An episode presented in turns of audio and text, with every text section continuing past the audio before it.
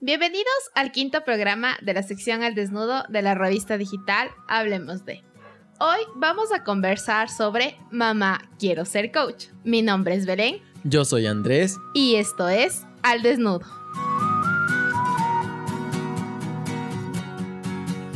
Hoy tenemos como invitado a un esposo enamorado, un papá apasionado, un máster en programación neurolingüística, fascinado por el tema del desarrollo personal y cuya frase es te conviertes en lo que crees. Como datos curiosos dentro de la parte de programación neurolingüística tenemos que en un estudio del Accelerated Management Development and ROI refleja que el 76% de las empresas requieren entrenadores certificados. Más del 62% mejoró en la elección de sus metas y objetivos. Más del 60% admitió tener mayor equilibrio en su vida y el 51.1% reconoció un menor nivel de estrés. Cerca del 52% mejoró su autoestima. Casi el 44% de los encuestados dijo apreciar una mayor calidad de vida más del 25% señaló que, gracias a su nueva forma de enfocar su vida, ganaban más en su trabajo o negocio. La capacitación por sí sola puede mejorar el desempeño en un 22%, pero la formación acompañada de un proceso de coaching mejora el desempeño en 88%. El 80% de los ejecutivos cree que reciben beneficios del coaching en el trabajo y el 93% de los gerentes creen en el coaching debería estar disponible para todos los empleados independientemente de su antigüedad.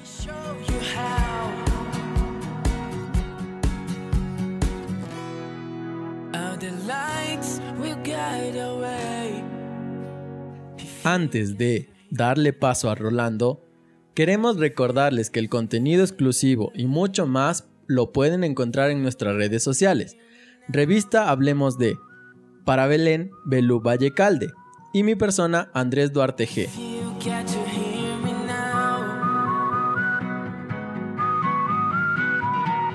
Eh, bueno, ahora sí a lo que venimos. Bienvenido Rolando, gracias por aceptar esta invitación de estos locos que hacen contenido digital y hacemos podcast.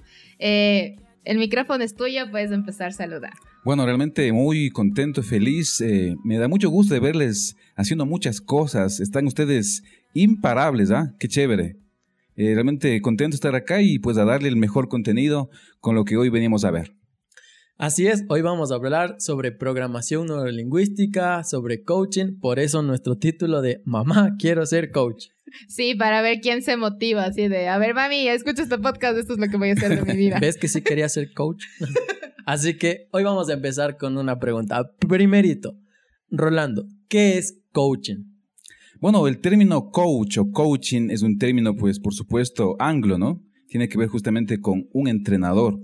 Esta metodología que está llevada desde el deporte, hoy se lo toma en el tema de lo que es capacitación. De hecho, el coaching es anterior a lo que es la programación neurolingüística. Entonces, es algo realmente muy antiguo, pero poco, poco, poca gente conoce lo que es realmente lo que es el coaching. Hoy por hoy, pues está en boga. Hablamos de que un futbolista tiene un coach, un artista tiene un coach, una familia debería tener un coach familiar. Y en sí, pues cada persona que realmente quiere alcanzar éxito en su vida necesita de alguien que le lleve pues a la meta anhelada. Entonces, hablar de coaching, hablar de PNL, hablar de esto, pues es hablar de éxito. La idea es modelar la ciencia del éxito.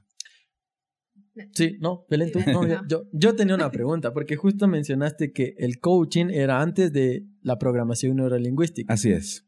O sea, ¿podrías desarrollarnos un poquito de eso? O sea, ¿A qué te refieres con que el coaching es antes de la PNL? Bueno, eh, Richard Bandler y John Grinder hablan de programación neurolingüística a partir de los años 70, casi los 80.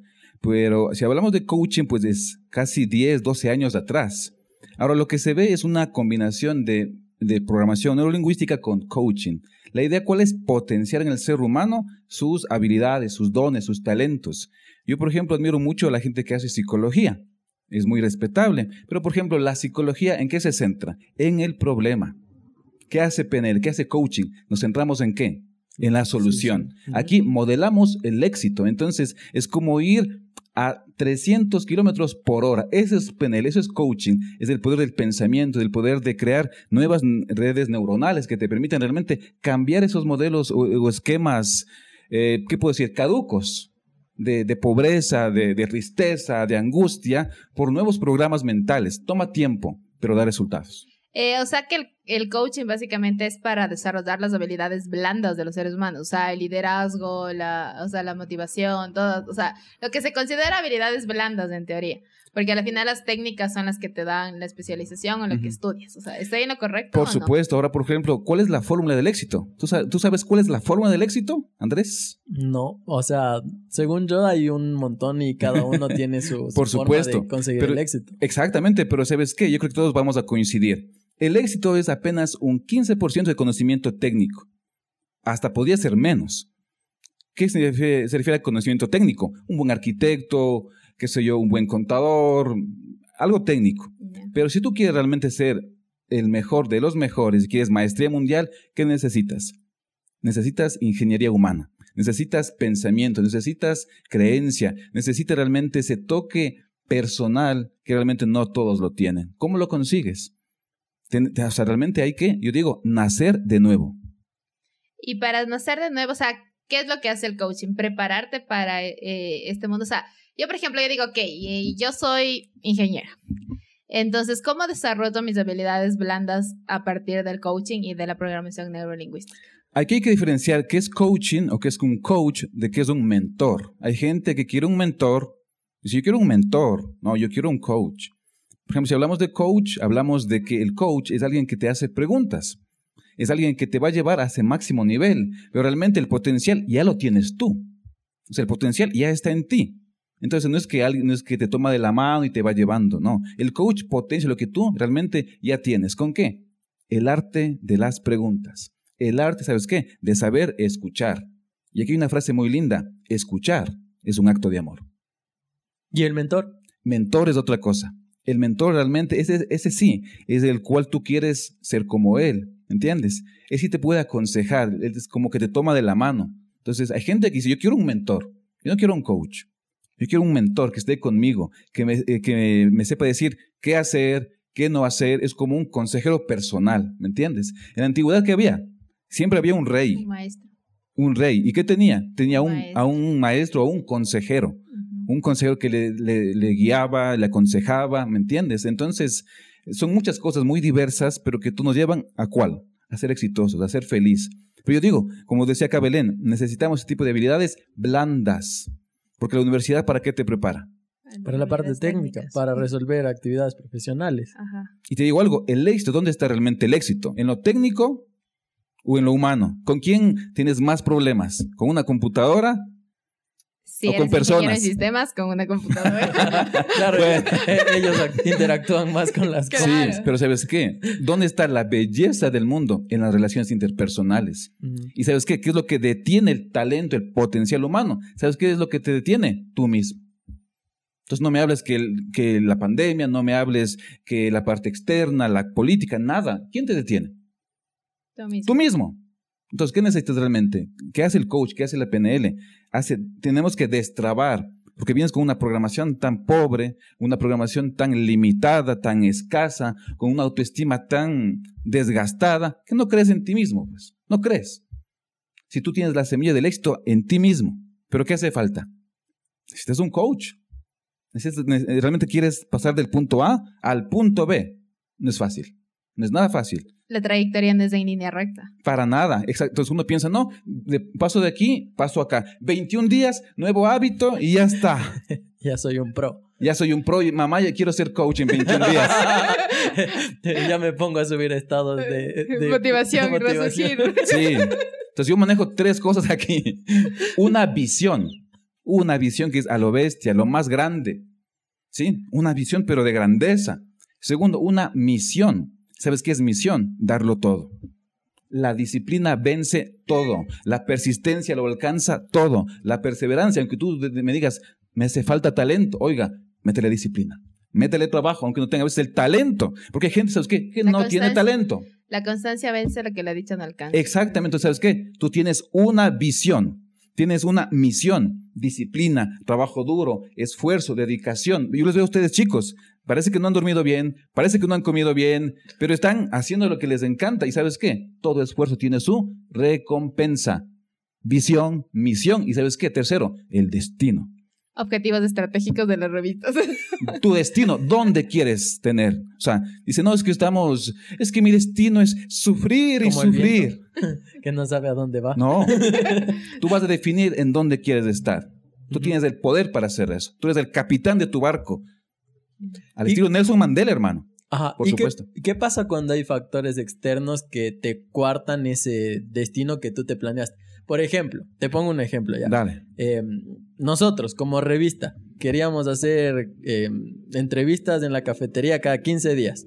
Y llegó mi querida pandemia. Querida COVID. Ajá, y eso nos cuartó. Pero eso no está dentro de nosotros. Claro que obviamente nosotros sí empezamos a hacer transmisiones en vivo y, o sea, no, no nos detuvo tanto. Ajá. Pero, ¿qué pasaría con las personas que sí les frena un factor externo? Por ejemplo, se quedaron sin trabajo, fueron despedidos. O sea, es que es lo que está pasando actualmente. Claro. Que son muy difíciles. Dos opciones, Andrés y mi querida Belén. Dos opciones. Uno, lo más fácil, hablando del tema de la adversidad. ¿Qué es lo más fácil para el ser humano? Darse por vencido, qué sé yo, como yo digo, no. Hombros caídos, trasero chupado y sin ánimo de vivir. Así, así camina mucha gente. Sí, es que la crisis, es que el virus, es que la pandemia. Y sabes que hay que ser realista, claro, me quedé sin trabajo o el sueldo que tenía del básico y gano la mitad. O sea, estamos viviendo un infierno. Sí, es cierto, es verdad. ¿Qué vas a hacer con ese infierno? Opción uno, deprimirte. Hay gente que hoy está en una depresión terrible. Hecho pedazos. ¿Sí? Entonces, opción dos, ¿sabes qué? Lo mejor que puede haber. Crisis realmente sí es oportunidad. Cuando hay crisis, ¿sabes qué? Hay coraje, hay valentía, hay fuerza. El ser humano, ¿cuándo se desarrolla? ¿En épocas normales o en una crisis, pero así que te, que te pone contra el piso? ¿Dónde sacas tú el mejor potencial? ¿Dónde vas realmente a brillar, a darle a lo bestia? Claro, dicen que, o sea, en el fracaso, porque si ya topaste el suelo, ya no tienes a dónde más ir. ¿A dónde más vas? Solo te queda ir. Exactamente. y sabes qué? Conozco personas, conozco países que se han levantado de eso. Yo estuve en el año 2008 en, Israel, estuve en el Museo del Holocausto en Jerusalén, por supuesto, y tú ves ahí un, museo donde se ve toda la miseria humana, la tristeza más grande, más de un millón de niños asesinados. Un país que para 1948 estaba entre los 20 países más pobres del mundo. Ni 50, ni 50 años después, potencia mundial. Potencia mundial. ¿Y sabes quién es la potencia mundial? Las personas. ¿Y sabes que no es ni siquiera el conocimiento técnico, que es muy importante? ¿Dónde está? La actitud.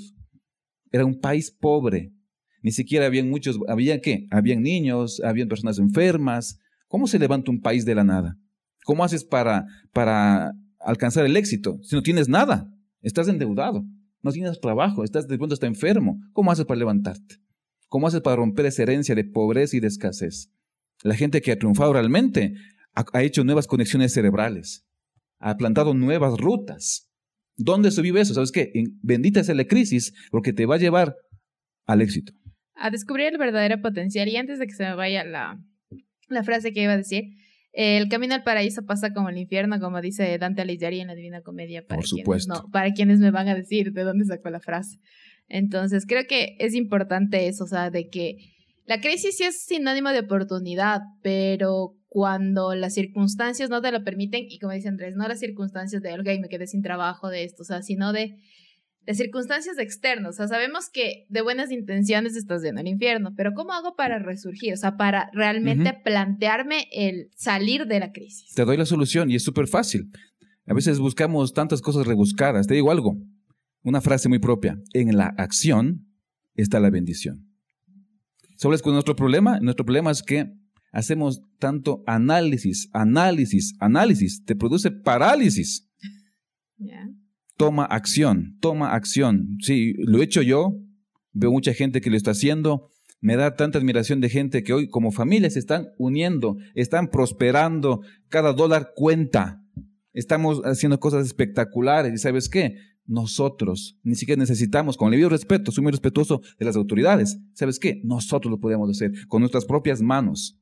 toma acción. En la acción está la bendición. El problema es que uno piensa, piensa, piensa, piensa.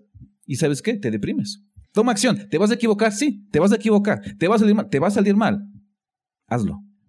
Hazlo así, no tengas, o sea, no, así te salga Haz lo que puedas con lo que tienes. Ese es el lema de nuestro. haz de, este día lo, de, haz de este día una obra de arte. Haz lo, mejor, tu pasión, llévalo. ¿Te vas a equivocar? Sí. ¿Y? Hay gente que tiene miedo al éxito, hay gente que tiene miedo al fracaso, miedo a vivir, miedo a morir. Oiga, entonces, ¿para qué estás acá en esta vida entonces? Entonces yo digo, para mí, toma acción. Cuando tomas acción, ¿sabes qué? Ya está, o sea, tienes adversidades, pero ¿qué cuenta más? También hay posibilidades. Ya. Eh, yo tengo una pregunta aquí. ¿Quién está certificado para poder ser coach? O sea, yo digo, hoy, en serio, voy a retomar el, el título de este podcast. Mamá, quiero ser coach y lo puedo hacer. ¿O necesito una preparación? ¿O cuál es la, la metodología a seguir para eso? Claro, porque yo puedo decir, a ver, me, me leí 21 días. la inteligencia emocional de Coleman y ya estoy capacitado para motivar. O sea, yo me puedo dar el certificado de coach. bueno, yo creo que, ¿sabes qué es lo más importante? Porque, bueno, aquí en el Ecuador hay varios, no muchos, ¿no? Por ejemplo, conozco de dos, tres centros certificados que te pueden ayudar. Yo igualmente estudié en Quito con un aval en, de la Escuela Argentina de Coach de Programación Neurolingüística. Excelente formación, más de un año. Pero yo creo que para que realmente uno pueda ser un coach, pasa el proceso tú. Pasa por el infierno, como dice Belén. Pasa por ese infierno. Vívelo tú.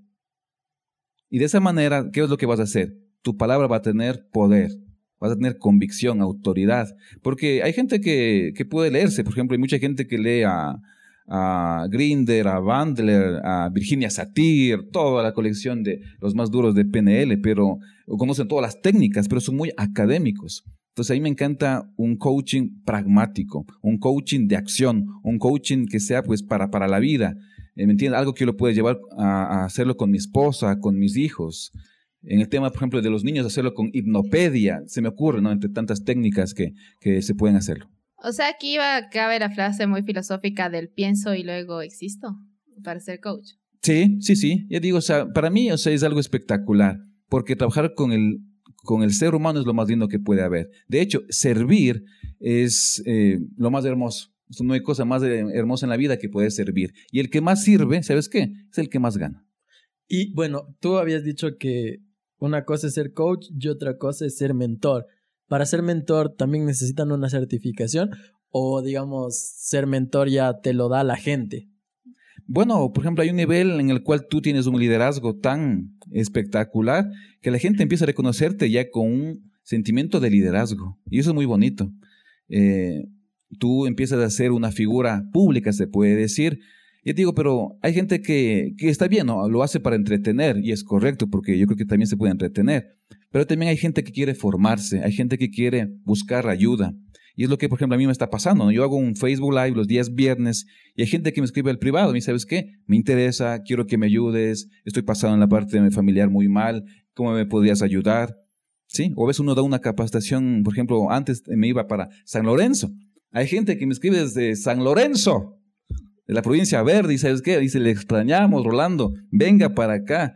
De hecho, me hicieron una propuesta para ir a capacitar allá, pero no podemos todavía. ¿Sí?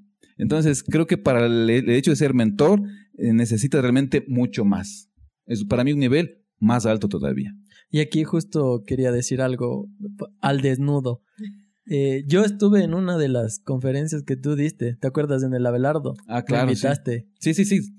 Compartimos tarima con Andrés. Claro, y la, la, fuimos a romper ahí. ¿Fueron a motivar? Ah, Sí, sí, queríamos motivar a los chicos. Justo era por el Día del Contador. Sí, y claro, sí, sí, el Día del Contador. Sí, entonces sí. Bueno, yo sí me tomé esa atribución de, de ir un poco a motivar a los jóvenes a que se atrevan a construir sus sueños. Y por eso, por eso Rocky me dice el constructor de sueños. Eso, siempre digo, hola, ¿cómo estás? Constructor de sueños.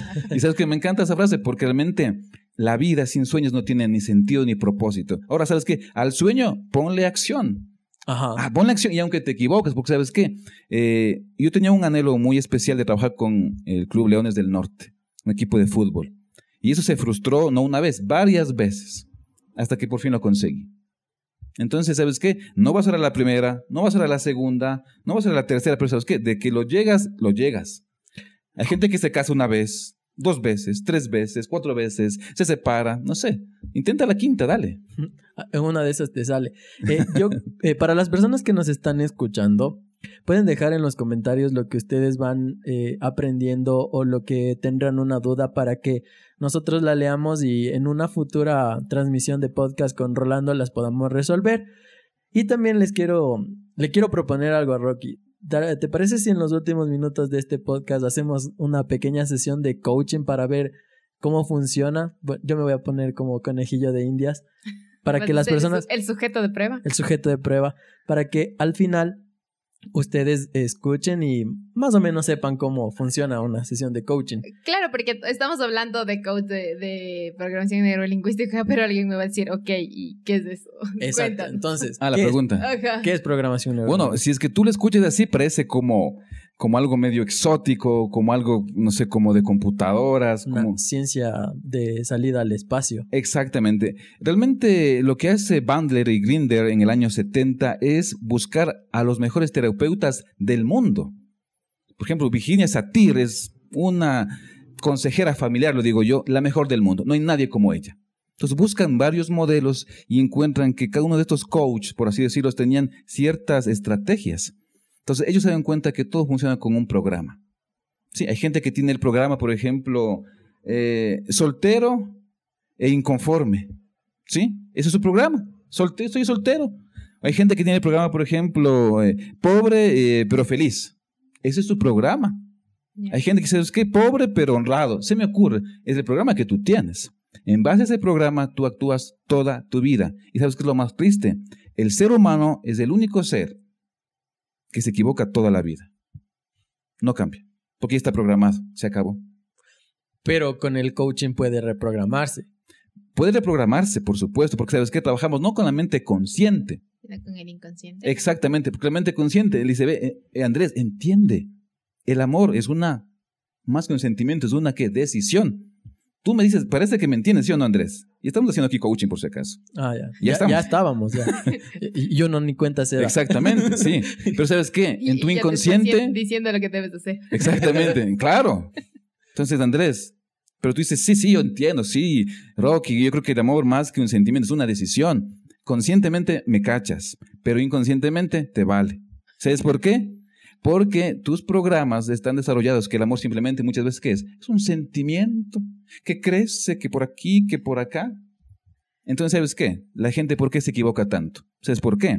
Porque toman sus decisiones con sus emociones.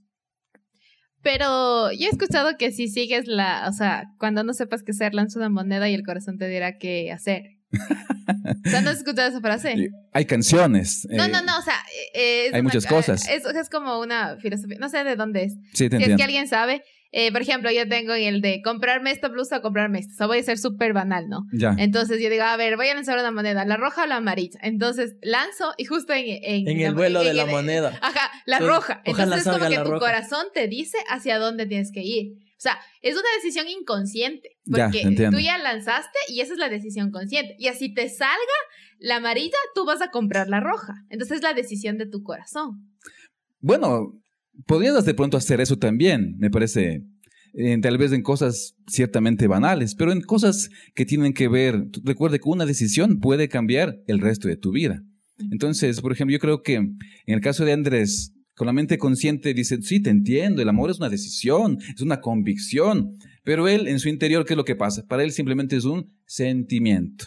¿Qué pasa con las parejas que después de 20 años se separan? Dicen, ¿qué pasó? ¿El amor se acabó? Es que el amor no se acaba, el amor nunca muere, el amor solo cambia de lugar. Exactamente, entonces, si digo, o sea, por eso es que uno trabaja con la mente no consciente, con la mente subconsciente, porque ahí realmente está tus miedos, tus resentimientos, tu angustia. Hay gente que, por ejemplo, eh, fue rechazada en el vientre materno y tú no lo sabes. Tú de pronto, Andrés, eres producto de un condón roto.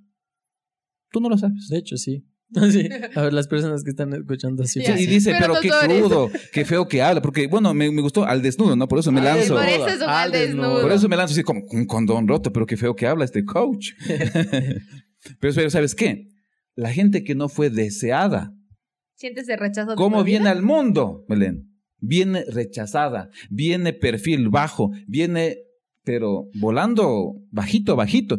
¿Por qué? Porque ya tiene una programación. ¿Cómo destrabamos eso? ¿Cómo hacemos para que esa persona realmente tenga actitud de ganador, se despierte, quiera comerse el mundo? Si el ser que le creó le rechazó en el viento.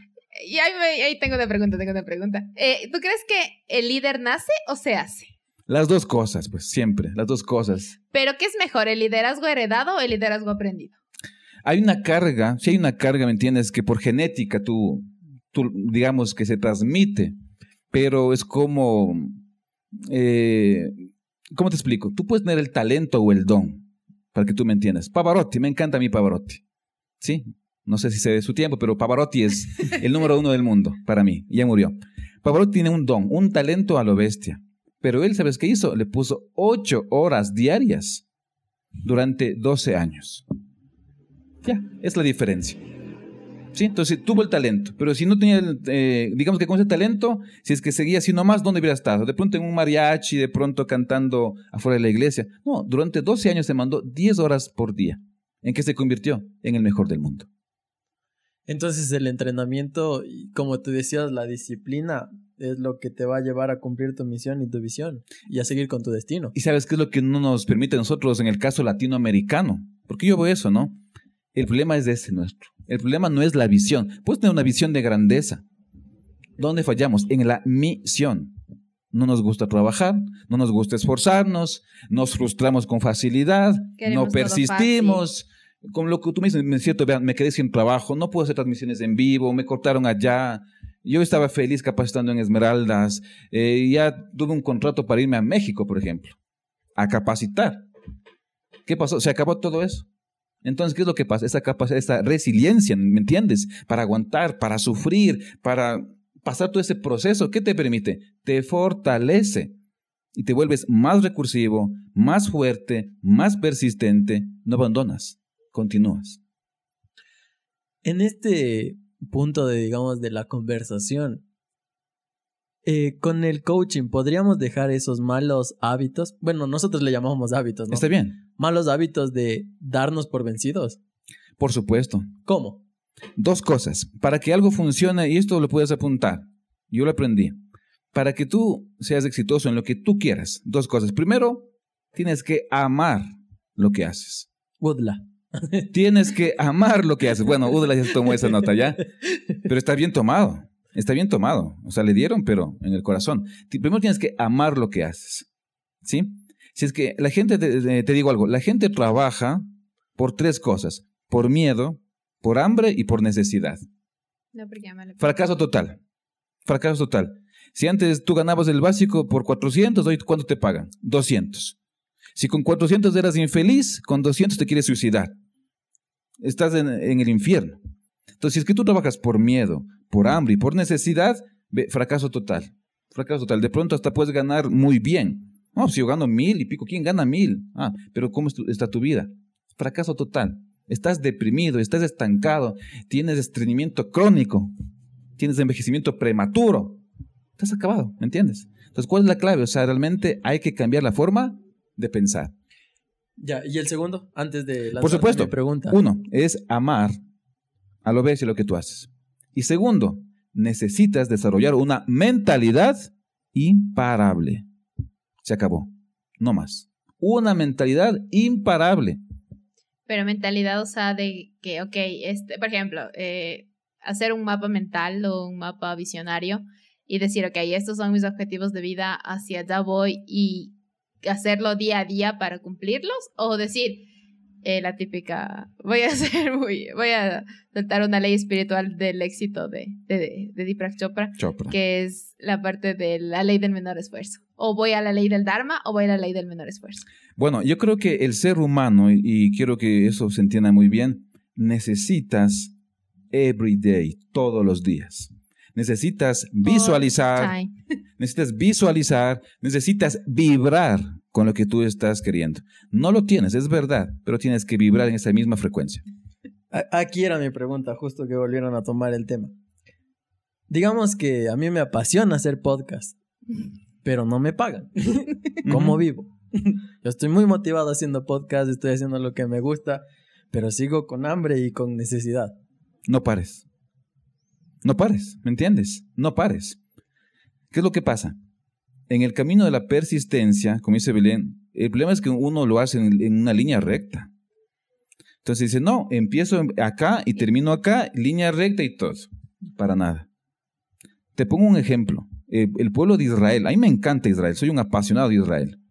El pueblo de Israel estaba en Egipto y para llegar a Canaán, la tierra prometida, porque usted a dónde quiere llegar, Andrés, Belén, a la tierra prometida, a cumplir sus sueños. Allá quiere llegar usted. Pero estamos en la tierrita prometida, que es el lindo pueblo. El lindo cantón. El lindo ¿Qué es lo que cantón. pasó? Próximo podcast. Sí, está bien. ¿Sabes qué? Les tomaba exacto, porque yo estuve ahí, yo estuve en Egipto, yo hice ese tramo, ¿no? Hasta Canaán. Toma exactamente 11 días, caminando. Caminando. 11 días, ¿sí? Eran un millón de personas en el desierto. Te tomaba 11 días. ¿Sabes qué tiempo les tomó?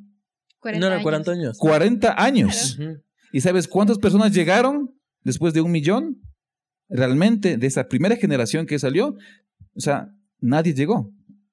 De esa primera generación apenas Ah. llegaron dos personas, Josué y Caleb.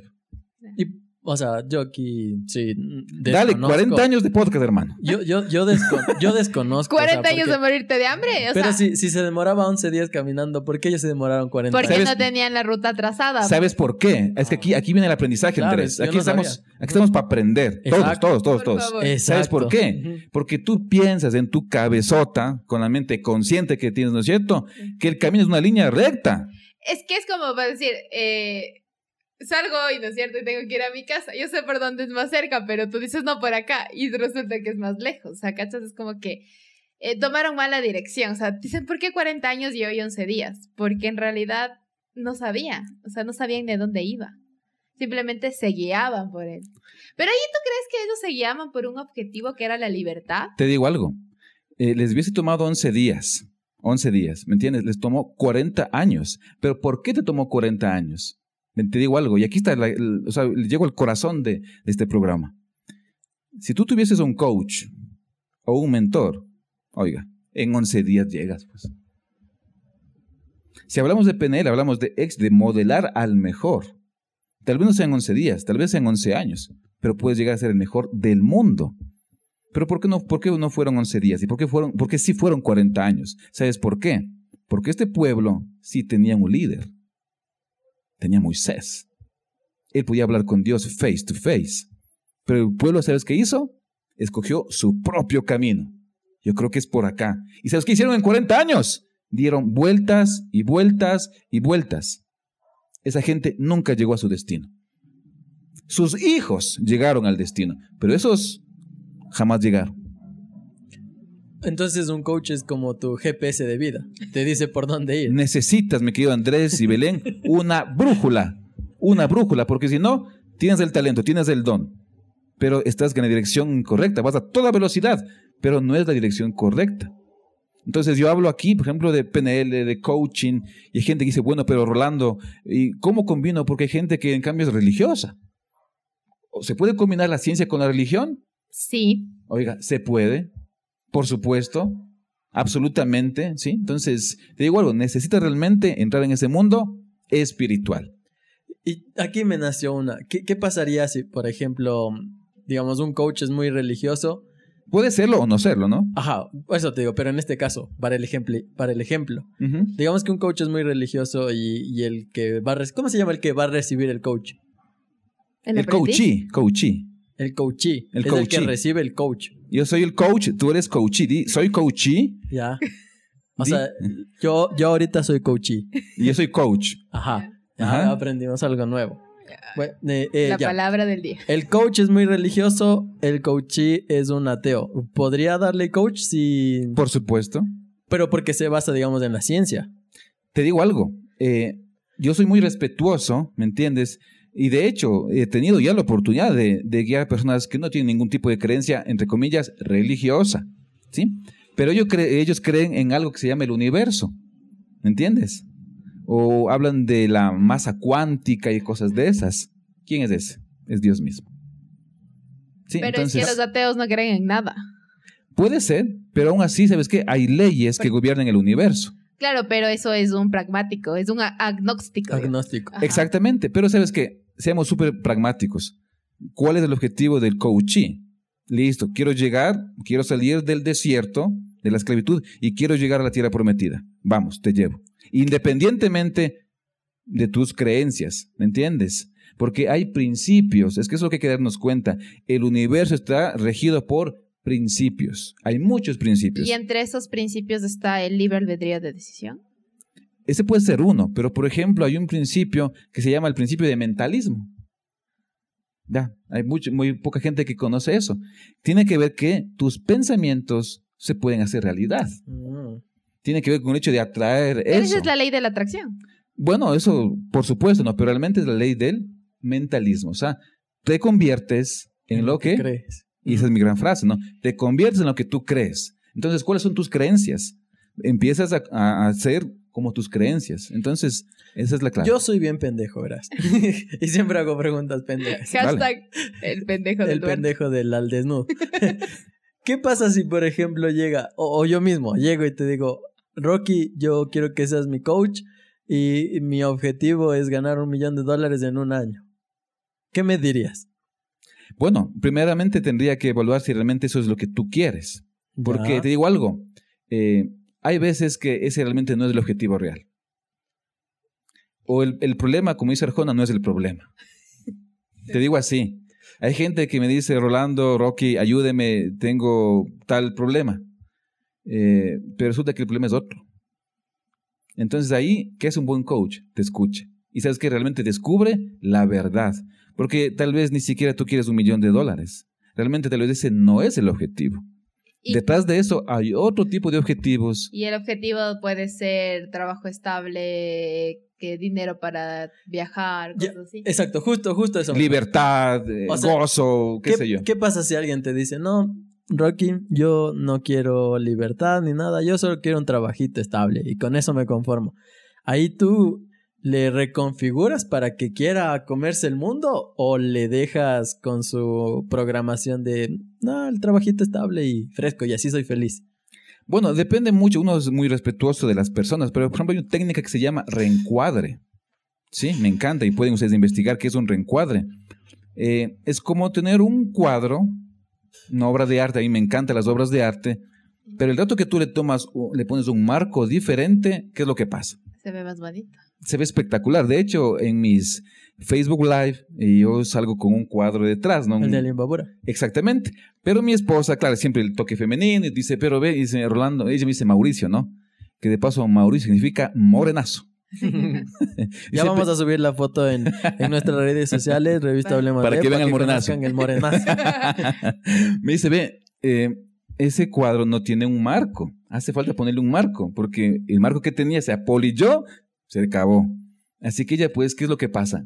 Se fue donde un vecino, puso un marco nuevo, genial. Parece un cuadro, pero es otro cuadro. Entonces, ¿qué es lo que pasa? Cuando alguien viene con una expectativa muy baja, muy así nomás, ¿qué es lo que uno puede hacer? Haz un reencuadre. Nuestra vida debe ser un reencuadre. Tú puedes hacer un reencuadre de tu propia vida, ¿me entiendes? Es como salirte de ahí. Hagamos algo, eh, en vivo, aquí, a lo bestia. ¿Sí? Andrés, quiero que tú conscientemente, conscientemente verás, estando ahí sentado, quiero que tú salgas de tu cuerpo. ¿Estás saliendo ya? Mm. Y te pares allá. ¿Te estás mirando a ti mismo? No, porque está cerrada la lámpara. No, quiero que te veas ahí mismo.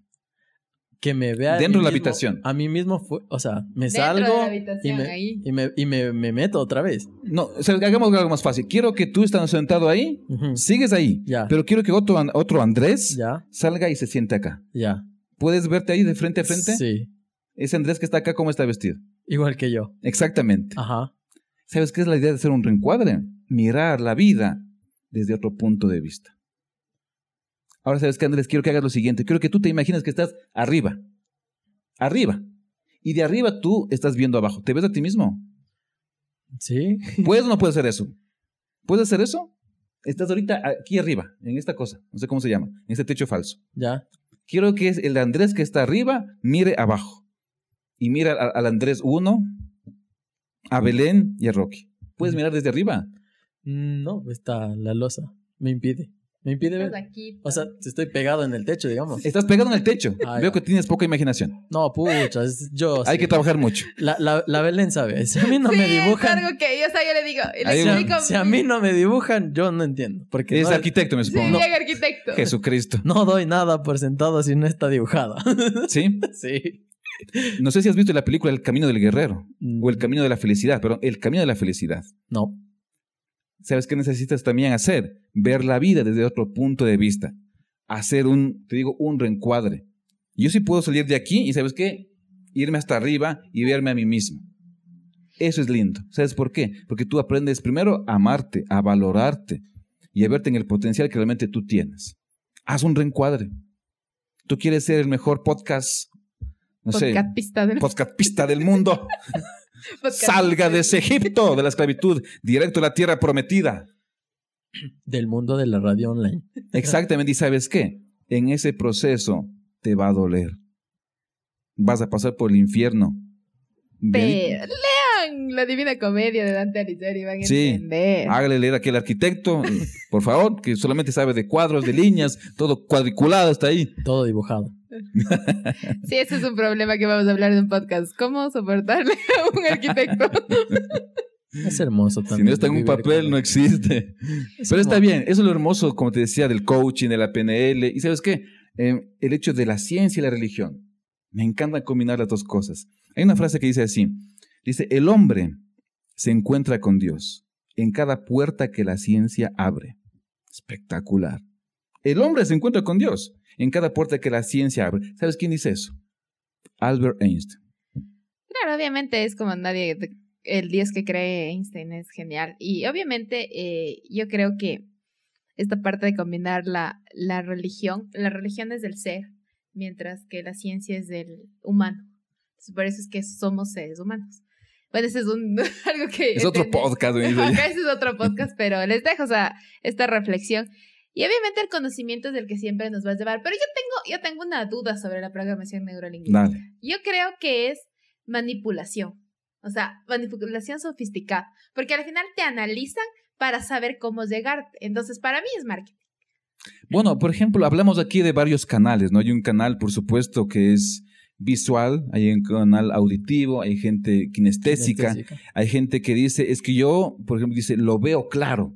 Ese es, ese es visual. Me huele bien. Eh, me huele bien, ese es, ya me entiendes. Hay gente diciendo, es que yo siento la necesidad, ese es kinestésico. Entonces, la, la idea es como descubrir cuál es el canal, de qué manera uno puede llegar. O sea, no es manipulación, sino un canal de llegada. Un canal de llegar. Ahora te digo una cosa.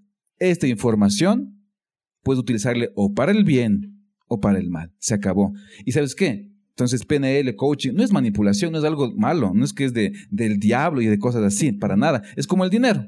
Sí, el dinero ni bueno ni malo, neutro. Pero puede ser para bendición o para maldición. ¿De quién depende? De tu corazón. ¿Qué hay en tu corazón, Andrés? De ah, ahorita. No, mañana. Es que ma- depende. Ya sabes que siempre depende. No. Te digo, ese es el punto, ¿no? Hay amor, hay compasión, comprensión, ternura. De la abundancia del corazón, habla la boca. Exactamente. Entonces, ¿sabes qué? Ni bueno ni malo. Ajá. Pero depende realmente tu esencia, hacia dónde quieres llevar. Si es que tú utilizas esas herramientas del coaching, de la PNL, ¿me entiendes? Para bien, oiga, espectacular. Pero hay gente que, ¿para qué lo ha utilizado? Para el mal. Te digo algo, prendes la televisión y ¿qué te dicen? Si pasaste de 40 años, tienes problema de próstata. Y tú de pronto ya tienes 39, un ejemplo, ¿no? Uh, El otro Ya. año me toca. ya estoy así y todo. ¿Sabes qué? Te están programando. Se acabó. Te están programando para que, para un dolor de cabeza, te están programando para que compre- compres tal o cual suplemento, te están, eh, ¿me entiendes? O sea, hay mucha manipulación. Entonces yo digo una cosa, si tú quieres ser un gran líder, aléjate de qué? Televisión. Y aún hasta redes. Te digo, ¿sabes por qué? Tienes que ser selectivo, como Claro, el águila. selectivo. Ajá. Yo, ¿qué es lo que he hecho? Yo te soy muy sincero. Después de haber estudiado programación neurolingüística y de haberme equivocado mucho también, entendí que yo necesito, ¿sabes qué? Sitiar mi cerebro. Esa frase me encanta, me gustaría que le ponga ahí. Sitiar mi cerebro. Si es que tú no haces eso de sitiar tu cerebro, te vas al infierno. Pero, o sea, sitiar en qué aspecto, en lo que consumo, en lo que veo, en lo que siento, en lo que En leo, todo, porque sabes que al final eres producto, Eres producto de lo que tú te alimentas, de lo que miras, de lo que escuches, de lo que sientes. Porque eso te digo y yo. con quién te relacionas. Exactamente. también. Entonces, ¿qué es lo que pasa? Si es que tú no tienes tu propia. Yo, yo tengo, por ejemplo, algo que se llama mis 10 antes de las 10. ¿Sí? Y son 10 cosas que yo tengo que hacer. 10 cosas antes de las 10 de la mañana. Puedes decirnos las 10 cosas. Bueno, eso es top secret, pero te voy adelanto con algunas cosas. Da, 5, 5. Dale, dale. No, no. Está aquí y es al desnudo. Es Al desnudo, desnudo. Vamos al desnudo. ahí. a- Bueno, a pero esto es algo, gusta. es algo muy personal, pero yo lo hago, o sea, puede o no ser un modelo para ti. Lo primero que yo hago, por ejemplo, al despertarme, lo aprendí de varios coach, es eh, tomar un vaso de agua. El celular tiene que estar lo más lejos posible de donde tú duermes, no de almohada, pues. Tiene que estar súper lejos. Entonces, hay que tomar agua. ¿sí? Segundo, tú necesitas en lo personal esa inspiración espiritual. Entonces, hay una posición, porque te digo algo aquí clave. El lenguaje corporal es clave, es determinante. Cuando tú ves a un futbolista, un arquitecto, un ama de casa, no dice una sola palabra, pero tu cuerpo comunica todo. Es imposible no comunicar. Cuando tú aprendes a hacer un rapport, cuando tú aprendes a leer, a escanear a las personas, de alguna manera puedes saber realmente cómo están pensando, qué están diciendo. ¿Sí? Entonces, ¿qué es lo que pasa? Necesitas unos hábitos que te lleven realmente a programarte. Si es que tú no tienes tu programa, tu programación neurolingüística personal, afuera te van a acabar. Te acaban redes, te acaban programas, te acaban podcasts. Literal. Hashtag podcast. Exactamente, pues ¿sabes qué? Porque o eres producto de tu propia programación o vas a ser producto, ¿sabes qué? ¿De qué? De la programación que tienen otras personas. Entonces, ¿sabes qué? Te están programando para la próstata, te están programando para el miedo, te están programando para que te enfermes, te están programando para que te mueras pronto, para eso. Pero si tú tienes tu propia programación, se acabó. Tú construyes tus propias redes neuronales. Entonces, para mí, ¿qué es? Tomar agua. Segundo, es tener un contacto personal con Dios. ¿Cómo logro eso? La posición mía, lo hago de rodillas. Digo, Dios, tú eres más grande que yo. Me arrodillo. Yo te necesito a ti. O tú me necesitas. No, yo necesito de ti. Entonces digo, Dios, yo quiero que tú me escuches. ¿Y quién habla ahí? Hablo yo. Y cuando quiero una respuesta, yo me callo. Habla Dios. ¿Y cómo habla Dios? En la Biblia. Es comunicación face to face. Después de ese encuentro personal, sé qué mensaje me dijo, sé qué es lo que debo hacer, sé qué conductas debo evitar y sé cuál es el propósito del día. Tenga. Estoy programado. Luego de eso puedo hacer algo de ejercicio, tengo mi agenda personal para planificar. ¿Y qué es lo que pasa? He cumplido ciertas normas, ciertos propósitos y otra cosa más. Tengo ya cinco cosas, cinco, se llama cinco en uno, ¿no? yo lo llamo así, cinco en uno. Cinco cosas que yo quiero lograr en mi vida. ¿Y sabes cómo lo hago? Lo repito. Y visualizo. Y eso está bien. Y luego paso a algo que me encanta a mí, que se llama mi lista de agradecimientos. Diez cosas por las cuales estoy agradecido. Ve, es imposible ser un pesimista o estar deprimido con lo que uno hace. Increíble. Justo, justo, justo, justo topaste una de las preguntas que teníamos preparado y es si un coach está motivado 24/7. Siempre. Te digo algo, no siempre puedes estar motivado, pero puedes ser disciplinado. Es la gran diferencia. ¿Sí? No siempre puedes estar con, con la emoción a tope y todo, pero sí puedes mantener una disciplina que te lleve a qué? A conectarte con esa emoción. El problema no está, el problema, ¿sabes cuál es el problema? Que nosotros trabajamos o tomamos decisiones solamente con la emoción. Necesitas tener o tomar una decisión, ¿sabes con qué? Con el principio. ¿Cuál es el principio? El objetivo. Pero a la gente, ¿sabes qué? Soy súper honesto. No le gusta vivir por principios. Les vale madre. No quiere vivir por principios. Quiere vivir por emoción. Lo que el cuerpo diga, lo que yo sienta. Te equivocas.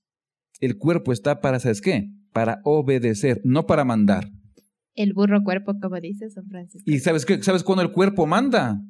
Cuando está ocioso, cuando el cuerpo está perezoso, cuando comes cualquier cosa, ahí el cuerpo manda. Pero cuando tú haces ejercicio, cuando tú te sacas del aire, cuando tú eres capaz de llevar una comida, ¿me entiendes?, diferente, ¿qué es lo que pasa? El cuerpo te obedece. El cuerpo está para obedecerte, no para mandarte. Y luego también hago una cosa así media loca, una técnica que yo practico, empecé recién, ¿no? No, es que Se llama orinoterapia. Ya. No. Estás escuchado, pero me da you.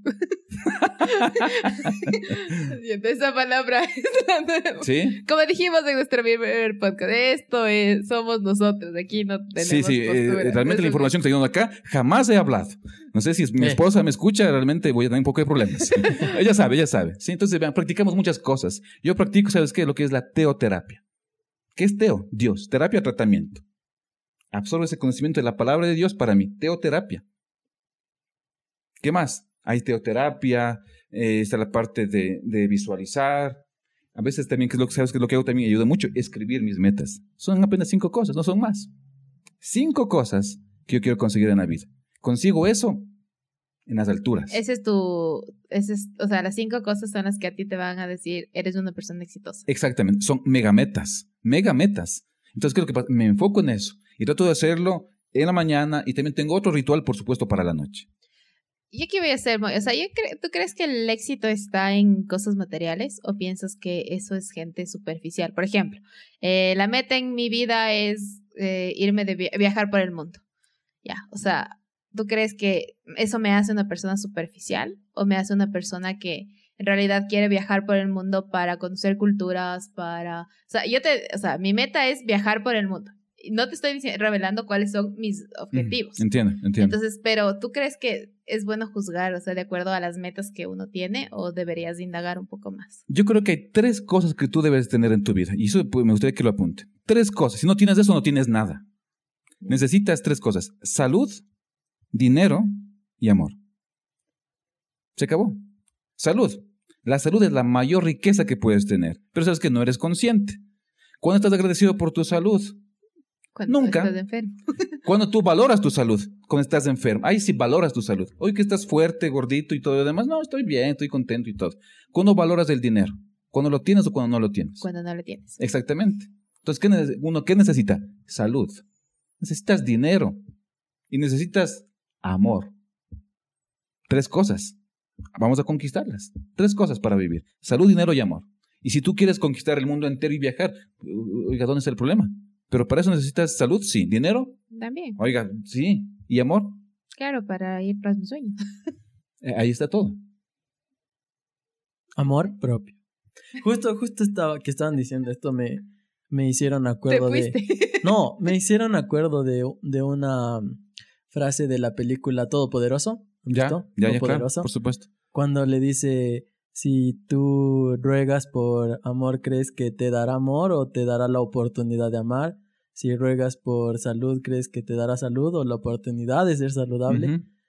Y justo que estás diciendo se, se me ocurrió y es, y es verdad, porque nosotros tenemos la oportunidad de gobernar sobre, o sea, sobre nuestras vidas y nuestras decisiones, Por supuesto. tomar conciencia de lo que queremos lograr y de lo que queremos hacer. Y eso me parece genial y, por ejemplo, aquí lo que tenemos que hacer es tomar esas cosas buenas o malas que nos pasen para poder desarrollar el, la persona, tener un crecimiento personal.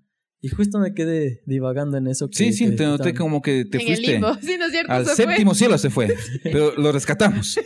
Así, no te vayas. Sí, su- Sí. suelo volar a veces. Sí, no, ya está bien. Eso es lo bonito, ¿me entiendes? Y eso es lo que... O sea, yo ahí, ahí voy a ser, voy a ser, como digo, la, la- el clavo de ataúd.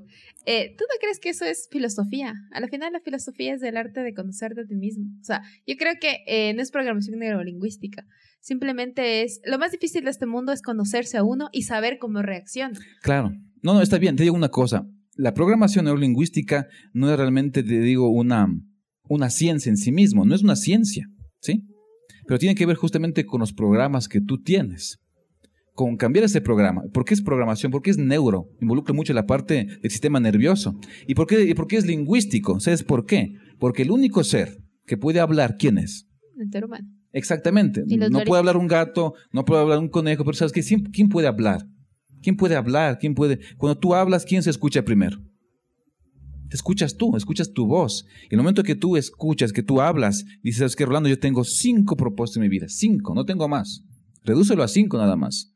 Y tú hablas y tú, eh, con la potencia de tu voz, ¿quién se está escuchando? Tú mismo, te llenas de eso. Eso es energía, eso es vibración. Te conectas con eso. Y es como que estás, pero es que la tierra prometida todavía está lejos. ¿sabes qué? Cada día está más cerca. Esa es mi visión, más cerca, más cerca, más cerca de mis objetivos. Yo creo aquí que, o sea, a veces me suele pasar que cuando estoy escuchando algo, digo, pero, y bueno, dices, redúcelo a cinco, pero ¿cómo? O sea, ¿cómo puedo reducir a cinco propósitos de vida? ¿Qué, qué estrategias tomar? ¿Qué debo hacer? ¿Cómo, cómo, ¿Cómo reducirlo a solo cinco? Muy fácil, muy fácil. ¿Sabes de qué manera? ¿Qué es lo que tú haces que te sale espectacular? ¿Qué es lo que a ti te sale espectacular? El, arroz con huevos, ¿sí o qué? ¿Cuál es ese, qué es eso que a ti te, sale, te fluye naturalmente, por ejemplo? Las estupideces. Entonces, eso hazle tu pasión. Bueno, yo no sé si es exactamente eso. Acá están haciendo mucha burla. Pero, por ejemplo, si es que tú conectas con eso, ya está. Ya está, ¿me entiendes? Hay gente que tener dos, tres, cuatro dones. Pero si solamente tienes uno, entonces, ¿sabes qué? Primero, pregúntate, ¿qué es lo que a mí me sale fácil? ¿Qué es lo que yo tengo esta facilidad para hacer esto? Hay otras personas que de pronto no lo podrían hacer ni en 100 años. Pero tú tienes esa habilidad, tienes ese don, tienes ese carisma para hacerlo. Ahora, ¿qué es lo que pasa? A ese don, ¿no es cierto? Hay que ponerle estudio. Eso se llama misión. Eso que te va a tomar años. Se dice, hay gente que habla de las 10.000 horas, ¿no? Hay que ponerle 10.000 horas a lo que tú estás haciendo. Y después de 10.000 horas te vuelves máster.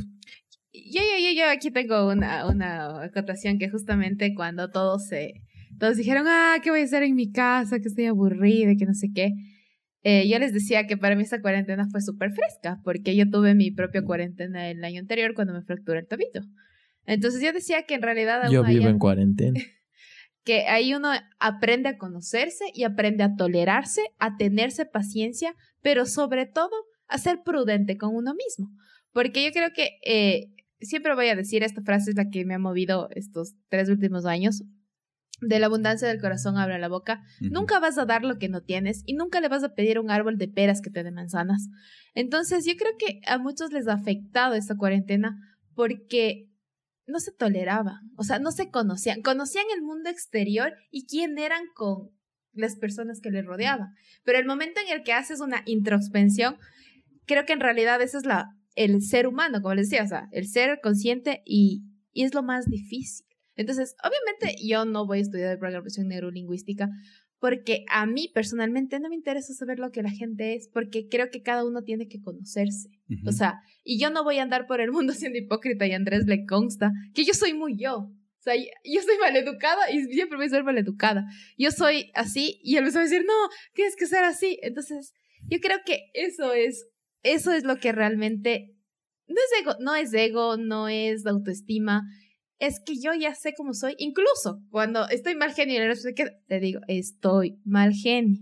O sea, y él me va decir, ¿por qué dices? O sea, las mujeres es como que tienen ese miedo de que digan que están mal genios. Entonces yo les voy decir, no me digas nada, estoy mal genio. O sea, porque aprendí que mis emociones son mías y que nadie más va a tener que, que tolerarlas si ni yo misma me las tolero.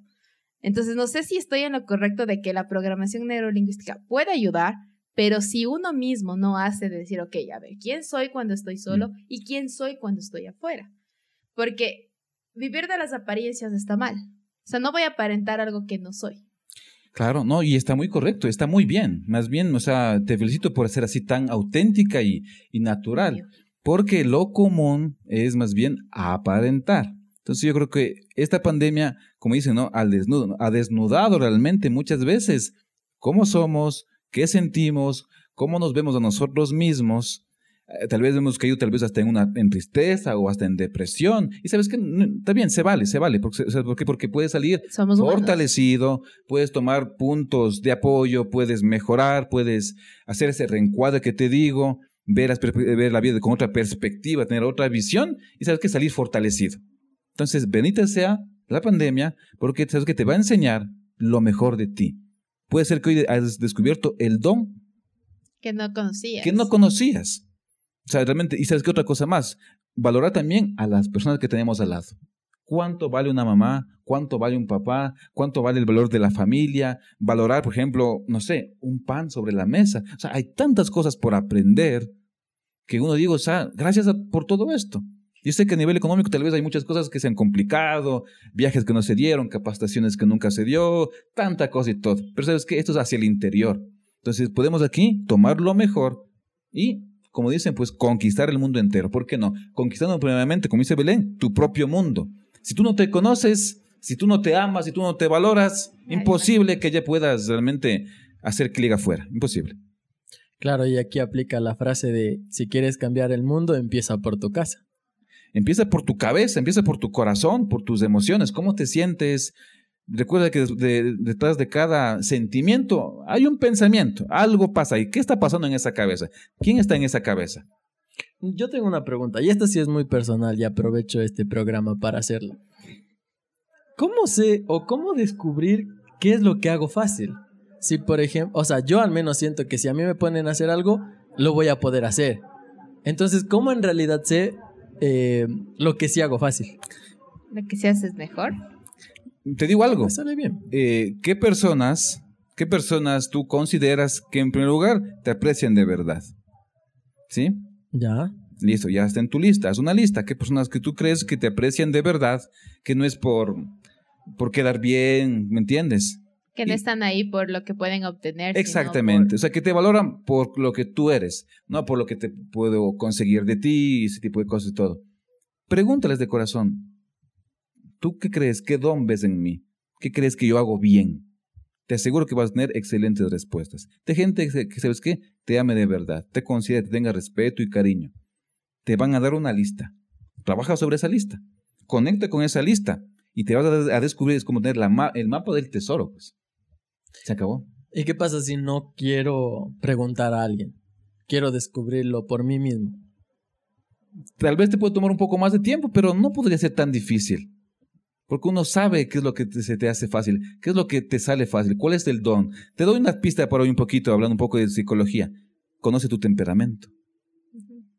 Fundamental. Lo que, lo que, lo que repites, aprendes. ¿Sí? Conoce tu temperamento, ¿no? Lo más básico, se puede es como un pequeño mapa, algo burdo y todo, lo por ejemplo. Lo que no toleras siempre va a ser lo que, lo que nunca vas a permitir en tu vida que se repita. Exactamente, entonces, por ejemplo, fácil, ¿no? Soy extro o soy intro, voy hacia afuera o voy hacia adentro. ¿Me entiendes? Y de ahí puedes clasificarlo, soy colérico, soy sanguíneo, soy flemático, soy melancólico, y aún dentro de eso también está, está ¿no es cierto? Ahí, qué mm, profesiones uno podría escoger. Ajá. Yo creo que ese sería otro temazo. Lindísimo. y sabes que los eh, temperamentos. Sí, por supuesto. Y sabes qué, yo lo hago pragmático porque a mí no me interesa tanto la, la, tanto conocimiento en sí, ¿no? Por ejemplo, yo lo he hecho con mi con, con mi hija Débora.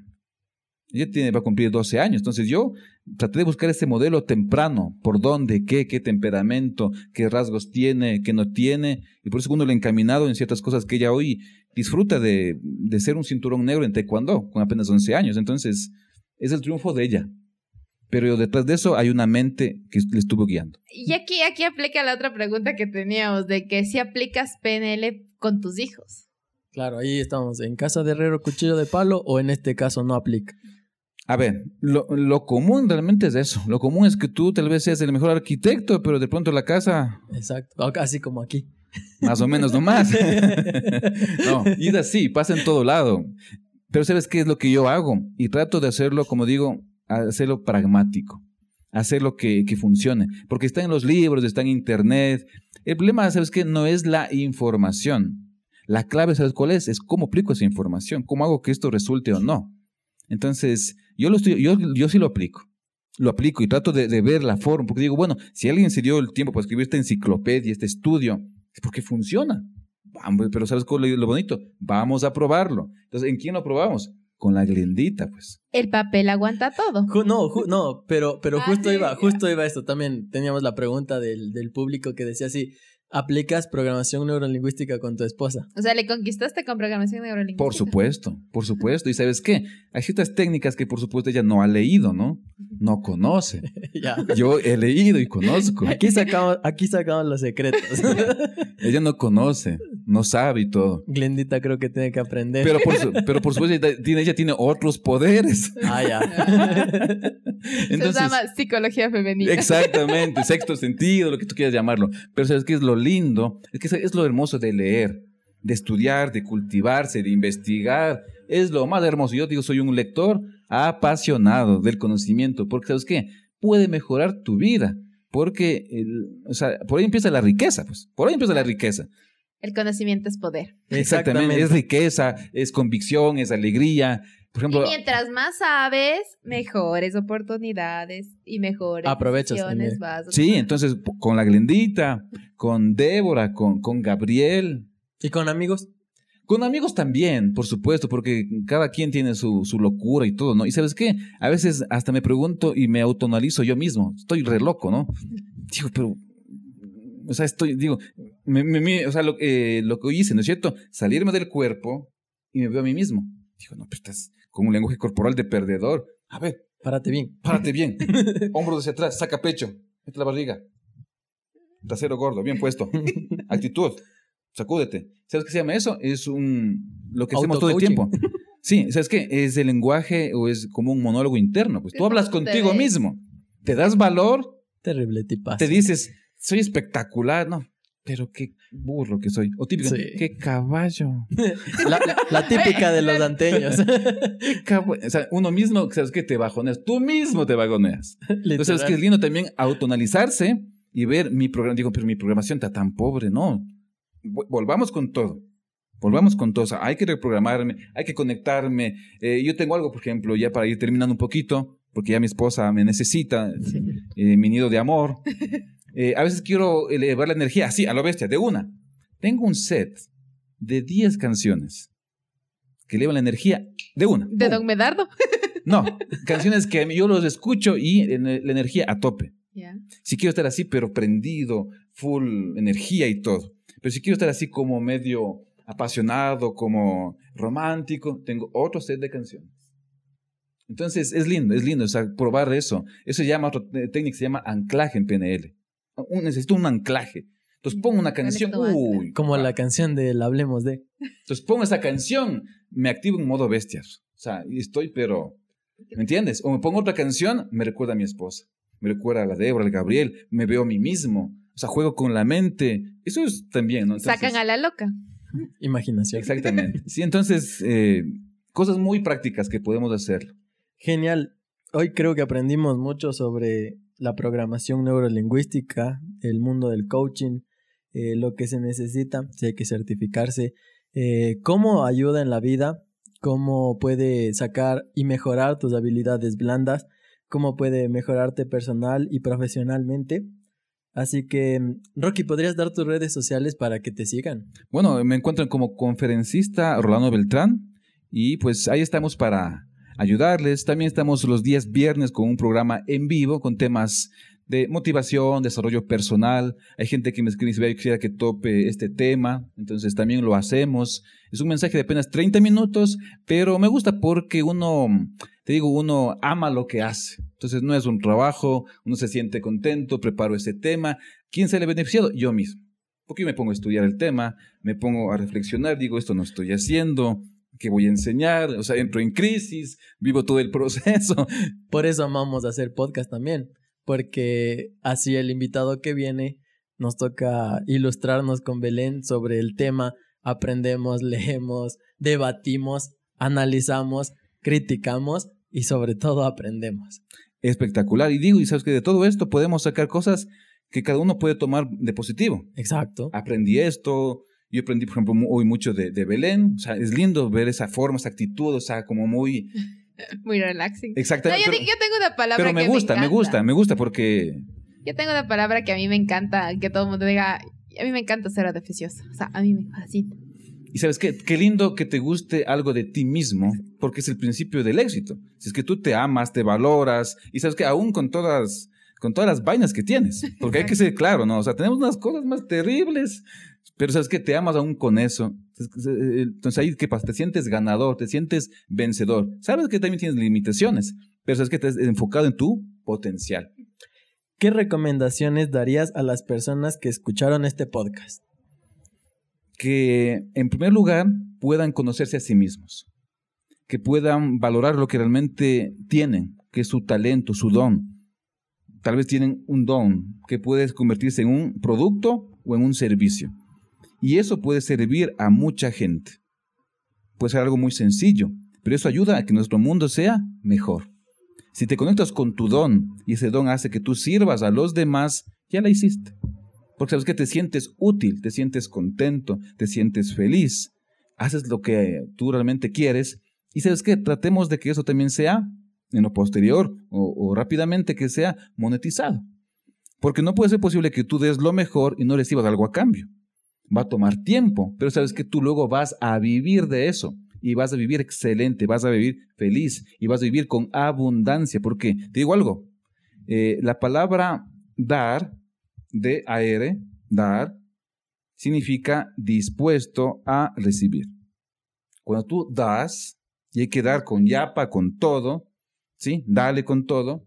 Has dado tanto, que qué es lo que pasa? Esa balanza cósmica ya está en desbalance. Dice, Andrés, has dado tanto, has, has hecho 40 mil podcasts, has hablado con medio mundo, te mereces Algo. algo. Y sabes que algo espectacular. Entonces, recuerda esto, dar, dispuesto a recibir. Si tú has dado, sigue dando. Porque sabes que va a llegar el momento que vas a recibir en la medida que tú has dado. Si has dado poco, recibes poco, pero si has dado mucho, Vas a recibir. exactamente. Bueno, agradecemos a Rocky por este gran podcast. En realidad, como nos dice, siempre se aprende. Yo voy a estar dispuesto siempre a aprender. Y gracias por enseñarnos. eh, En realidad, hemos aprendido bastante. A mí me ha dejado la mente abierta para seguir aprendiendo. Y es lo que queremos con estos podcasts. Se, vamos a seguir haciendo podcasts, pero sobre todo vamos a mantener nuestro objetivo, que es que la gente sea ética, crítica y analítica. Que empiece a generar debate y que empiece a analizarse uno mismo. Este podcast es para análisis, pero sobre todo de los temas que tratábamos. Vivo repitiendo que este micrófono siempre va a estar abierto y los podcasts queremos que los temas los pongan ustedes. Así que muchas gracias. No se olviden seguirnos en nuestras redes sociales como Revista Hablemos de, en el caso de Belén como Belu Valle Calde y a mí como Andrés Duarte G en todas las redes sociales, incluido LinkedIn. Es su marca personal. Así que, eh, Rocky, gracias por haber aceptado esta invitación y yo creo que tenemos que citarnos para un nuevo episodio que podría llamarse Los temperamentos de Rocky. Se me ocurre, Sí, para hablar bien. sobre los temperamentos que existen, cómo conocerlos y sobre todo cómo manejarnos personalmente con, con, con el temperamento que tenemos. Así que, ¿qué dices Rocky? eh, comprometido, feliz, eh, realmente eso es un mapa para alcanzar el éxito. Y dale, dale, cuenta conmigo porque a mí me encantan sus temas. De hecho, si tú no te descubres a sí mismo, imposible que quieras allá conquistar el mundo fuera. Primero, conquístate tú. Conquista tu casa, tu familia, tu corazón, tu temperamento y luego sí, con toda la fuerza allá. Así es, porque ya saben que para ser un emprendedor hay que estar con mucha inteligencia emocional, dispuestos a sobrellevar lo que se venga. ¿Un mensaje para las personas que te escucharon? Te conviertes en lo que crees. Básico, el mundo es de los locos. El conocimiento es poder. Así que, invitados al siguiente podcast, bueno, al siguiente episodio de este podcast, y muchas gracias por escucharnos. Gracias a todos. Éxitos y bendiciones.